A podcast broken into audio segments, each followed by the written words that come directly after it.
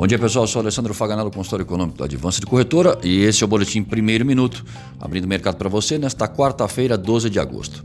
Dow Jones Futuro em alta de 0,88%, Europa Frankfurt leve baixa de 0,05% e na Ásia o índice CSI 300 da China encerrou em baixa de 0,73%.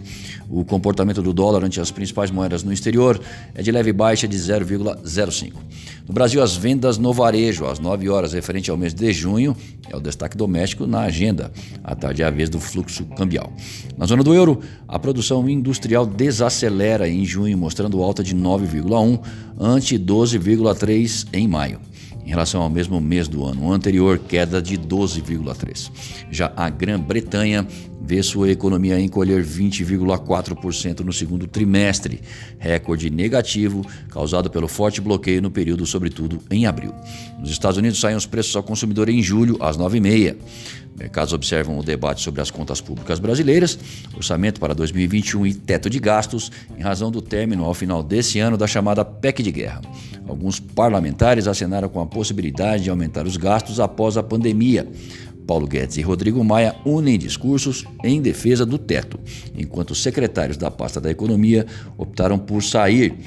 Motivo: insatisfação com o andamento das privatizações e a reforma administrativa, onde o timing político não é tão rápido. A proposta do orçamento de 2021 deve ser entregue ao Congresso até o final desse mês. Nos Estados Unidos, as negociações entre democratas e republicanos seguem, ainda sem solução, com os agentes no aguardo dos dados no varejo brasileiro às 9 horas. Já graficamente, Guaciro Filho, no nosso consultor técnico, faz as seguintes observações. Para o dólar, Após a desvalorização de 1,45% na última terça-feira, o dólar apresentou mais um dia de volatilidade, com o um fechamento próximo ao suporte de 5,40. O dólar se fortaleceu globalmente frente ao otimismo e consequente apetite ao risco.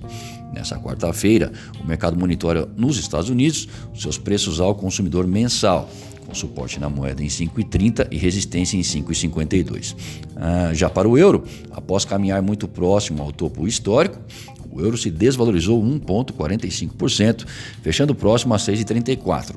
A moeda segue firme em um canal de alta configurado pelos últimos 14 dias e monitora dados da produção industrial da zona do euro e PIB mensal inglês na data de hoje. O principal suporte no euro continua em 6,19. Desejamos bons negócios e fiquem atentos ao boletim segunda hora até às 14 horas.